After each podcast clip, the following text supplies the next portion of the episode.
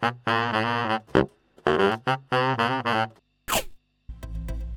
んにちは、佐藤です。えー、今日はですね、夏目漱石の草枕の中から、えー、人生の楽しみ、喜び、そして悲しみ、苦しみ、えー、そのような部分を表現した、え一文がありますので、え皆さんに紹介してみたいと思います。はい、えー、それでは早速、えその部分を読んでみたいと思います。えこちらですね。世に住むことを20年にして、住むに甲斐あるよと知った。25年にして明暗は表裏のごとく日の当たるところにはきっと影が差すと悟った。30の今日はこう思うている。喜びの深き時憂いいよいよ深く楽しみの大いなるほど苦しみも大きい。これを切り離そうとすると身が持てぬ。片付けようとすれば世が立たぬ。はい、えー、こちらですね。えー、日が当たってる時には必ず影が差すんだよと、えー、深い喜びを味わってる時にはその背後には深い憂いも存在しているんだよと、えー、大きな楽しみがある時には、え必ず大きな苦しみもやってくるんだよと、えそれを切り離すことはできない、えそれを片付けようとすると世の中というものは成立しないんだと、えー、と言いますか、え少しちょっと離れた視点から、え世の中というもの人生というものを冷静に客観的にに眺めている。え、そして、え、切れ味の鋭い、え、表現で、え、それをね、切り取って表現していく。え、読んでいるとすごくまっすぐに、えーまあ、心に突き刺さってくるような、えーまあ、夏目漱石らしい、えー、非常にね、えー、素晴らしい文章だと思いましたので、え、皆さんに紹介してみました。え、そしてそうですね、え、では、え、私がこの文章を読んで、えどのようなことを考えたのかといったことを少し、え解釈というか、え少しね、えお話ししてみようかなと思うんですけれども、え、例えばそうですね、え、若い皆さんであれば、え、やっぱり恋愛ですかね、え恋でしょうか、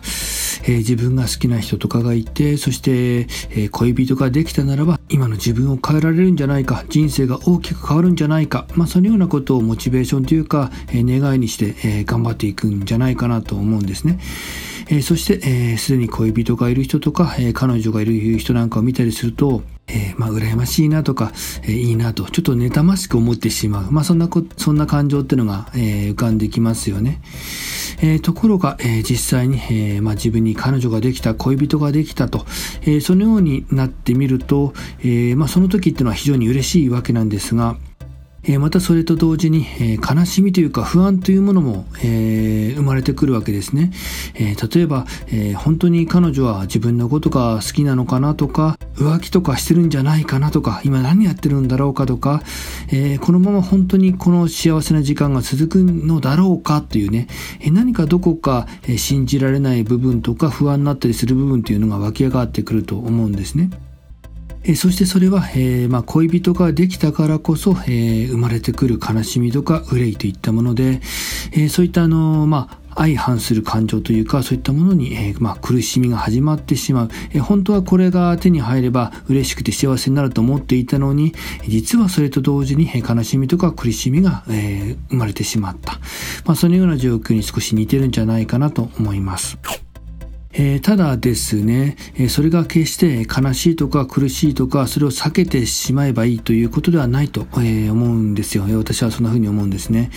えー、まあ、新しく、えそういった、えそのような体験ができたからこそ、まあ、今までは経験ができなかったそのような感情というものを体験することができたわけですよね。え、つまり、そのような行為とか体験を通することによって、え、ますます、え、自分の感覚とか、え、例えば自我とか、え、そういったものが、まあ、洗練されていくというか、え、まあ、時にはね、憂いに押しつぶされたり、まあ、削り取られたりするところもあるんだけれども、まあ、それによって洗練されて、また客観的に、え、自分自身とか世の中を見ることができる、まあ、そのような視点とかも育っていくわけですよね。で、それによって、磨かれた感性とか感覚とか自我によって、また世の中の素晴らしいものとか美しいものとか、まあ、そういったものも、えー、まあ、ある意味、まっすぐにと言いますか、鋭い視点で感じる、感じ取ることができる。えー、たとえその恋愛とか恋人が一旦離れてしまうことがあるかもしれないけれども、まあ、それによって、また新しく、えー、また次の恋というか恋愛とか、まあ、そのようなものに向かい合った時に、またね、違った視点で、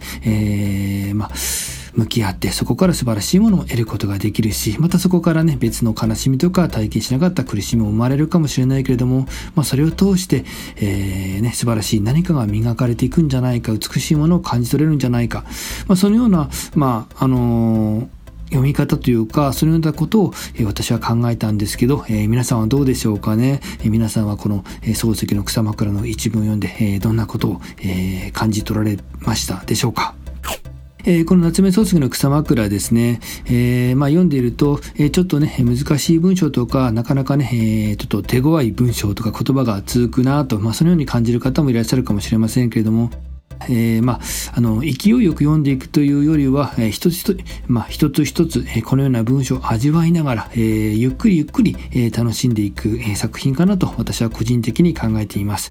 えー、時々ですね、例えば移動する時とか、少し旅、旅に出ていて、えー、時間がある時とかありますよね。そんな時にパラパラとめくって、えー、目についた部分を読み返してみる。まあ、そのような楽しみ方が、えー、いい作品なんじゃないかなと思いますので、えー、まだ、えー、これ読んだことがないという方がいらっしゃいましたら、ぜひですね、挑戦してみてください。えー、そして皆さんが、えどのように感じたのか、えここが面白かったよとか、えこんな読み方ができるんじゃないかなとかね、えそのような感想とか面白い部分が見つかりましたら、えぜひ、えコメントなどを書き込んでいただいて、えまえ教えていただければ嬉しく思います。えこのチャンネルをですね、このような感じで文学作品を通して考えるヒントなんかを、え提供していこうと思っています。え今日は夏目漱石の草枕の中の一節を紹介してみました。今回の内容はこれで終了です。ありがとうございました。